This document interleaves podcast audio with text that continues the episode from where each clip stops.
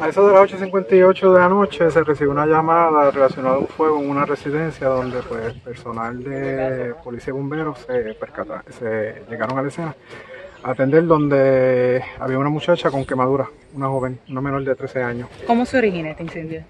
Bueno, al momento eso se está investigando, pero la, de la investigación eh, hay una persona detenida relacionada a estos hechos este, que utilizó utilizando un acelerante pues le pegó fuego a la joven. Usted dice que utilizando un acelerante, esa persona que está detenida lo confesó. Eh, hasta el momento se está investigando. Pero ¿y cómo saben que fue un acelerante? Eh, aquí tenemos a los fire marshals y eso es lo que determinan ellos, que fue un, un acelerante lo que, lo que se utilizó.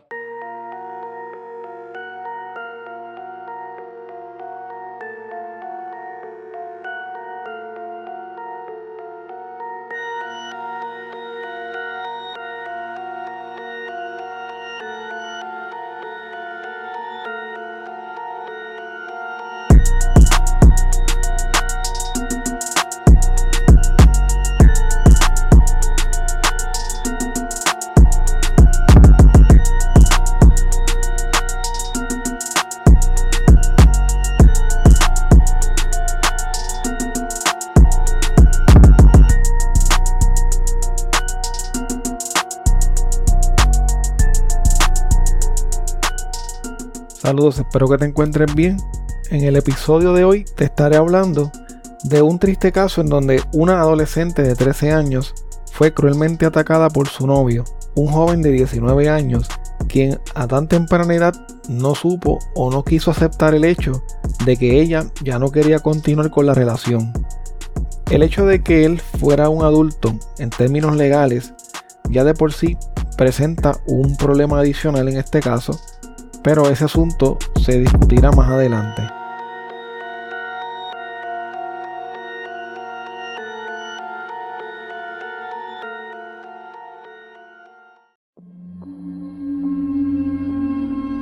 Según la Fundación Alas a la Mujer, la violencia en las relaciones de noviazgo normalmente es negada o minimizada por los jóvenes que son parte de la relación por diferentes razones como puede ser la vergüenza, el temor a que la pareja les haga más daño, el miedo a lo que pueden pensar sus padres y madres y en ocasiones el miedo a las consecuencias que esto puede tener ante las autoridades escolares, universitarias o de justicia.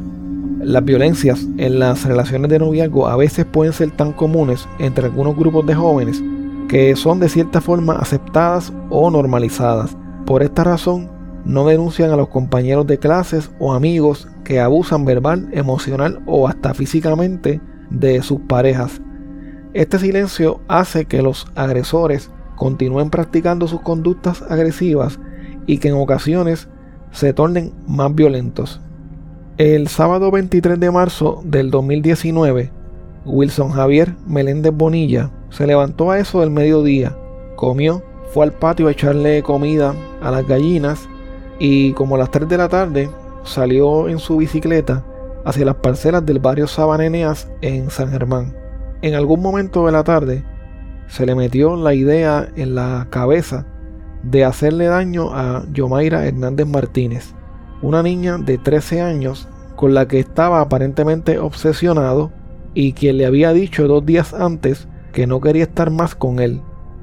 Wilson Javier regresó a su casa se vistió completamente de negro, metió un envase plástico de jugo en un bulto y caminó hasta la gasolinera que queda cerca del parque del barrio Monte Grande en Cabo Rojo.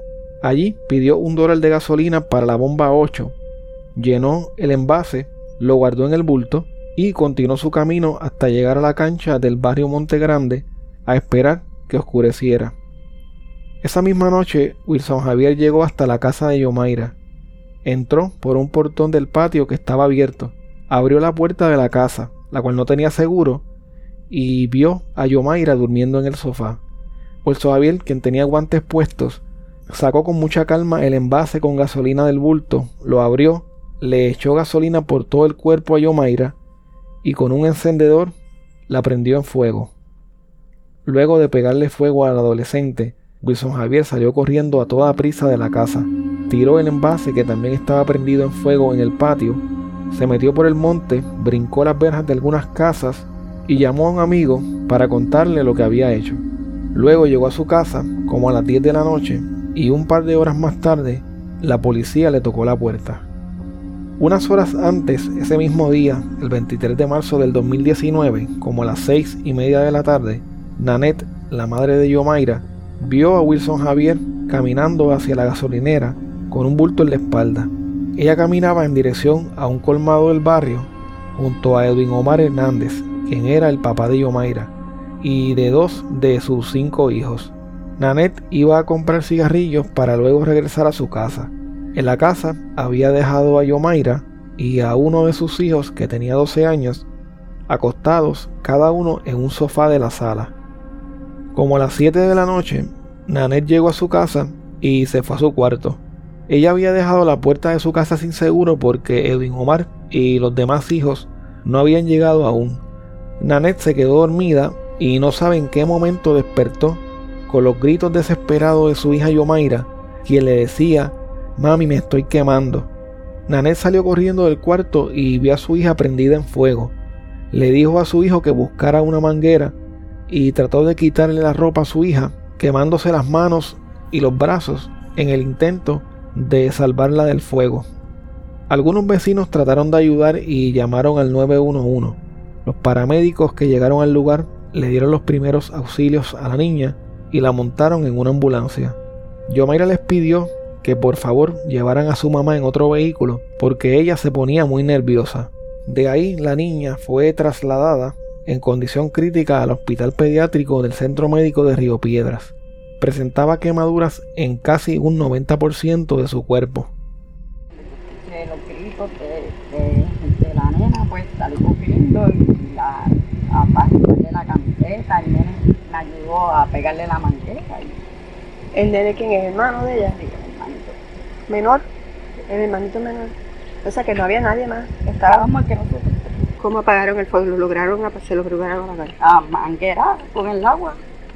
Wow. ¿Y, la, la, ambulancia llegó rápido? Sí, llegaron rapidísimo todos. ¿Ustedes llamaron? ¿Las vecinas la, ayudaron? la vecina fue la que me, me ayudó un montón. Hay una persona ahora mismo detenida. Eh, es querida, apreciada por la familia, es amigo de la niña. Y era querida era querida? Amigo. ¿Es de aquí del barrio? ¿Es del barrio? ¿Amiguito de ella? Sí. ¿De noviecito? No sabe. ¿Y qué le dicen en el centro médico? Que la nena está. No está, están esperando las 72 horas. Pero por lo menos abrió los ojos, pero y, y, entonces tiene conocimiento. no, todavía no. Que está intubada y Cuando Wilson Javier fue arrestado, la noche del sábado 23 de marzo, le admitió a la policía que él había quemado a Yomaira. Por esta razón fue acusado de tentativa de asesinato, escalamiento agravado, incendio agravado y maltrato de animales porque también el perrito de la familia sufrió quemaduras durante el incendio. Más adelante, Wilson Javier también fue acusado de agresión sexual debido a que le había confesado a la policía que tenía una relación con la menor desde que ella tenía 12 años, que se quedaba a dormir en su casa casi todos los días y que había tenido relaciones sexuales con ella en al menos tres ocasiones durante los pasados ocho meses. A Wilson Javier Meléndez se le impuso una fianza de 3.5 millones de dólares y fue ingresado en la cárcel Las Cucharas en Ponce. Mientras tanto, la jueza Angie Acosta del Tribunal de Mayagüez le otorgó la custodia provisional al Departamento de la Familia para proteger al adolescente quien se encontraba recluida en condición delicada en la unidad de intensivo del hospital pediátrico. Los hermanos de Yomaira, quienes tenían entre 12 y 16 años, fueron reubicados por el Departamento de la Familia con un familiar mientras se hacía la investigación. Lamentablemente y luego de sufrir varias complicaciones, el 12 de mayo del 2019, casi dos meses luego del cruel ataque, Yomaira Hernández Martínez falleció en el hospital pediátrico del centro médico. Un lazo negro amaneció la escuela Severo Colbert Toro en Cabo Rojo donde estudió la jovencita de 13 años Yomaira Hernández Martínez, quien murió ayer domingo Día de Madres a causa de un paro respiratorio por las quemaduras que sufrió provocadas por su exnovio Wilson Javier Meléndez Bonilla de 19 años, quien la prendió en fuego el pasado 23 de marzo en su residencia. La niña murió debido a un fallo de sus órganos internos. Su corazón y pulmones se infectaron debido a la necropsia, que es la muerte de los tejidos debido a los graves daños ocasionados por las heridas y quemaduras de segundo y tercer grado que sufrió. Las heridas en su mayoría fueron en la parte izquierda de su cuerpo, en la cara, el cuello y se extendían por el brazo hasta el tórax, la espalda y la parte inferior del cuerpo. La patóloga forense Rosa Rodríguez, quien recibió el pequeño cuerpo de Yomaira, el 14 de mayo para hacerle la autopsia, indicó que solo tenía rostro y el brazo derecho al descubierto. El resto del cuerpo estaba completamente tapado por las vendas y mallas que se le colocan en el hospital para tratar las quemaduras. La patóloga dijo que la muerte de Yomaira había sido a causa de complicaciones por las quemaduras profundas que sufrió en un 85% de su cuerpo. Luego del fallecimiento de Yomaira, la entonces secretaria de Justicia Wanda Vázquez informó que se enmendaría la acusación en contra de Wilson Javier Meléndez de tentativa de asesinato a asesinato en primer grado. Yomaira fue la quinta víctima de violencia doméstica en Puerto Rico en el 2019. Sin embargo, para fines estadísticos de la policía, su caso no fue adjudicado como uno de violencia de género debido a que la víctima no tenía edad para consentir una relación con un adulto. Para la policía, Wilson Javier no podía considerarse como su pareja, ya que ella era víctima de agresión sexual estatutaria, la cual ocurre cuando una menor de edad consiente, entre comillas, el tener relaciones sexuales con un adulto. Luego de dos semanas de espera, el cuerpo de Yomaira le fue entregado a su familia. Sus restos fueron expuestos en la funeraria Viles de San Germán. Decenas de personas visitaron la funeraria para darle el último adiós. Finalmente fue enterrada en el cementerio Portacelli, también en el pueblo de San Germán. El padre de Yomaira, Edwin Omar Hernández, habló con los medios de comunicación sobre la difícil situación por la que atravesaba su familia hablar mal de él antes de lo que pasó. Eh, él era un muchacho bueno, humilde y bien tranquilo yo lo consideraba como si fuera otro hijo mío porque él estudiaba con uno de mis hijos. Nunca vimos algo que nos diera la sospecha de alguna violencia, algo así. Todo esto nos ha tomado por sorpresa. A mí me dolió doble por lo que le hizo a mi hija y por lo mucho que lo quería. Yo en verdad no sabía la edad exacta de él. Pensaba que él, que la edad era la misma del hijo mío, como 16 o 17 años, él se pasaba en la casa con nosotros. Ellos se hablaban, viste, como noviecito y eso, pero no vivía con nosotros, como dicen, eso es falso. Y que yo sepa, ellos no tenían relaciones. Yo no le tengo rencor a nadie. Yo le dejo eso a la justicia y a Dios. No, no han sido días fáciles, viste.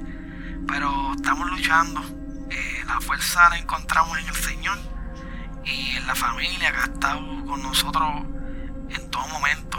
Hay otros nenes por los que tenemos que seguir luchando.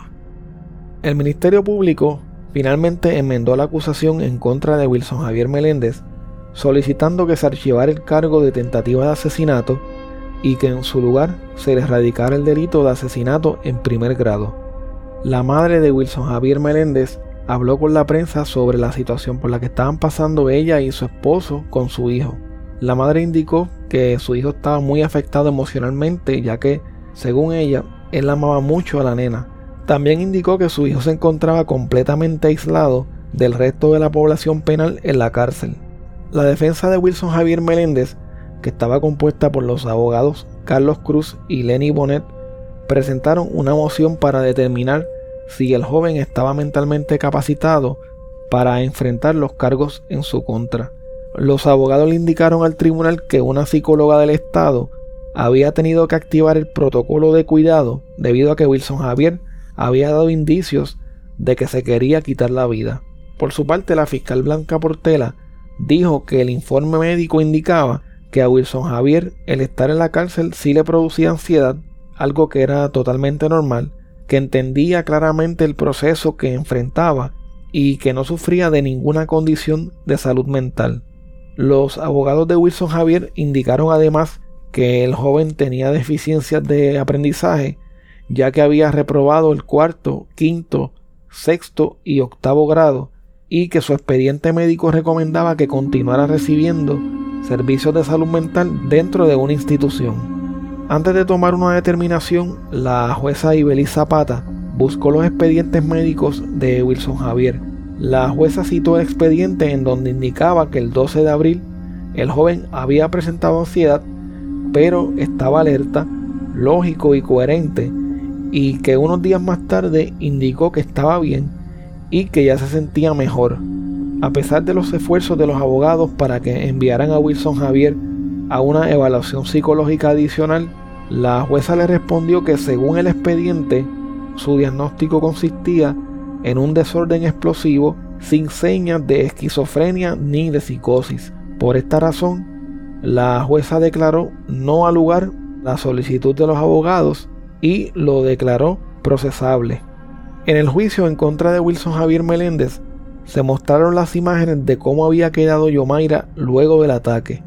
Wilson Javier se encontraba sentado en la silla de los acusados con esposas en sus manos y pies y con un uniforme de confinado color mostaza. A pesar de que trataba de ver las imágenes que se proyectaban en la sala, no se le hacía posible verlas desde donde se encontraba sentado. La fiscal Blanca Portela sentó a testificar a Ananet Martínez, la madre de Yomaira. Esta contó cómo conocieron a Wilson Javier, quien según dijo era una persona muy especial para Yomaira. Ocho meses antes del incidente, ella había llegado de Nueva York. En ese momento, su hijo de 17 años comenzó una amistad con Wilson Javier cuando ambos estudiaban en la escuela nocturna. Todos los sábados salían juntos a montar caballo y ahí fue cuando el joven comenzó a tener una relación con Yomaira. La fiscal le preguntó a la madre de Yomaira sobre su relación con Wilson Javier. Ella contestó que notaba que ellos al parecer se gustaban. La fiscal preguntó que si sabía si su hija tenía relaciones sexuales con el joven, a lo que contestó que en una ocasión le preguntó a su hija y ella le dijo que no. Sobre Wilson Javier, dijo que él era un muchacho tranquilo y que se portaba muy bien con su hija.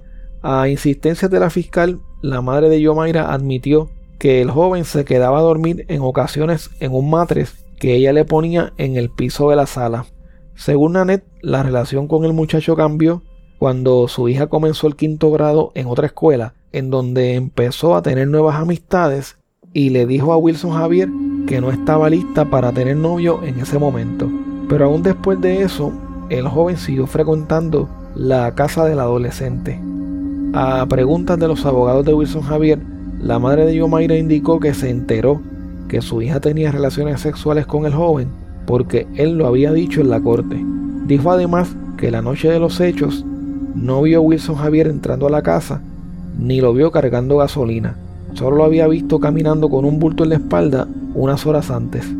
Por su parte, el agente que investigó la escena del crimen declaró que en la casa de Yomaira se ocupó lo que quedaba de la sábana color azul con la que se estaba arropando cuando fue atacada, lo que quedó de una blusa roja que tenía puesta y el envase de gasolina que estaba tirado en el patio derretido el Instituto de Ciencias Forenses confirmó que el acelerante utilizado para provocar el incendio había sido en efecto gasolina. La policía además ocupó varias piezas de evidencia en la casa de Wilson Javier. El bulto negro y blanco en donde cargaba el envase plástico de jugo que luego llenó de gasolina, su teléfono celular, los tenis, el pantalón y la camisa color negro que vestía cuando cometió los actos. La policía también encontró el recibo con el que Wilson Javier compró el dólar de gasolina que utilizó para quemar a Yomaira aquella noche. El 19 de septiembre del 2019, luego de finalizar el desfile de prueba y los testimonios de los peritos y demás testigos, Wilson Javier Meléndez Bonilla fue declarado culpable de siete cargos criminales ante la jueza María Isabel Negrón del Tribunal de Mayagüez y fue sentenciado a cumplir 99 años de cárcel.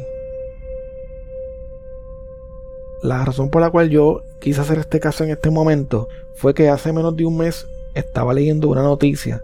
Esto fue a finales de marzo de este año, 2022, y según un reportaje de Miguel Rivera Puch del vocero, Edwin Omar Hernández Marrero, el padre de Yomair Hernández, llegó hasta la Ferretería Nacional de Yauco pidiendo la ayuda al guardia de seguridad porque dos hombres lo estaban agrediendo y amenazando. Los hombres lograron agarrarlo, lo golpearon con un bate, lo montaron en un Toyota Corolla color vino y se lo llevaron secuestrado. Ese día, Edwin Omar fue asesinado a golpes y apuñaladas y fue enterrado en un terreno del sector La Jungla en Guánica. El CIC de Ponce investiga los posibles móviles de un secuestro y asesinato de un hombre cuyo cadáver fue encontrado parcialmente sepultado ayer en Guánica. Fuentes de Telenoticias aseguran que el sujeto fue ejecutado debido a un lío de faldas. Esta misma tarde pudieran radicarse cargos criminales contra dos sospechosos que están detenidos como parte de la investigación. Ivette Sosa nos amplía. Agentes de la División de Homicidios de Ponce hallaron anoche el cuerpo de un hombre en la carretera 332 a la altura del barrio Laguna de Guánica. El cadáver está relacionado a un secuestro que se reportó ayer tarde a la policía en los predios de una ferretería de Yauco. El cuerpo estaba, era de un masculino parcialmente sepultado en, tierra. Eh, ¿Es este un área de la playa? No, es, es cerca de un barrio que le dicen La Laguna del pueblo de Guánica.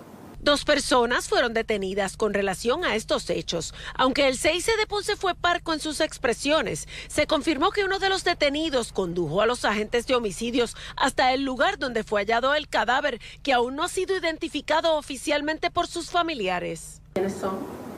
Estos responden el nombre de Moisés Flores y Gumercindo López, ambos residentes en Guánica. Ok, ¿y tienen expediente criminal? Sí, tienen expediente criminal ambos por escalamiento agravado, profesión ilegal, en los predios de la Fejetería Nacional, donde secuestraron una persona, dos individuos, fueron arrestados y eh, sospechamos que el cuerpo ¿verdad? que encontramos pues es del, del, de la persona que fue secuestrada. Para finalizar este episodio quiero dejarles con una corta reflexión que hizo la periodista Yolanda Vélez Arcelay cuando ocurrió el ataque que le costó la vida a la adolescente Yomaira Hernández hace tres años. Hernández, la niña de 13 años, eh, es algo desgarrador. Ustedes vieron el rostro de esa niña, una niña, mira la mirada, una niña apenas, una jovencita. y entonces tengo que decir que a mí, mira, cuando un niño nace, este es un libro en blanco. La sociedad es la que le llena de nociones equivocadas. El otro, el joven agresor, el asesino, tiene 19 años y tú dices, pero ¿qué nociones recibió ese niño de la sociedad para que creyera que, su, que esa niña de 13 años era su propiedad y podía disponer de ella cuando ya dejó de tener eh, la relación con él? Y entonces yo me pregunto, ok, él va a ir a la cárcel, pero ¿qué va a pasar con la escuela que produce esos agresores, con la sociedad? Porque aquí hay un montón de nociones, eh, es una noción de creerse que la mujer es parte, es como para el disfrute y propiedad del hombre. Y entonces el Departamento de Educación está llamado a corregir las nociones equivocadas de la sociedad y yo le pediría al gobernador que salga del plan piloto y establezca una educación de equidad de género y que haya eh, eh, y que se empiece a educar para borrar todas esas nociones equivocadas equivocadas de lo que es la relación de hombre y mujer.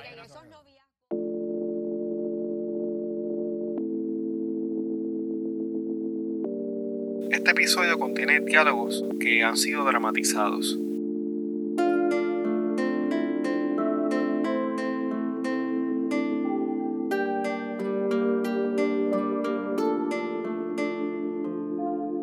Bueno, hasta aquí el episodio de hoy. Recuerda que puedes contactarnos a través de crimepodpr.com. Síguenos en Facebook, Instagram y Twitter como CrimePodPR, en donde estaremos subiendo contenido relacionado a los temas con los que vamos a estar trabajando y sobre noticias de casos criminales principalmente. Recuerda también suscribirte a este podcast en tu aplicación favorita para podcast y compartirlo con las personas que conoces. También puedes apoyarnos a través de patreon.com diagonal crimepodpr en donde vas a tener acceso al contenido que utilizamos para poder hacer las investigaciones, como por ejemplo documentos, enlaces, fotos adicionales a las que subimos a las redes, videos, análisis de los casos, entre otras cosas que vamos a estar añadiendo poco a poco. Muchas gracias y hasta la próxima semana.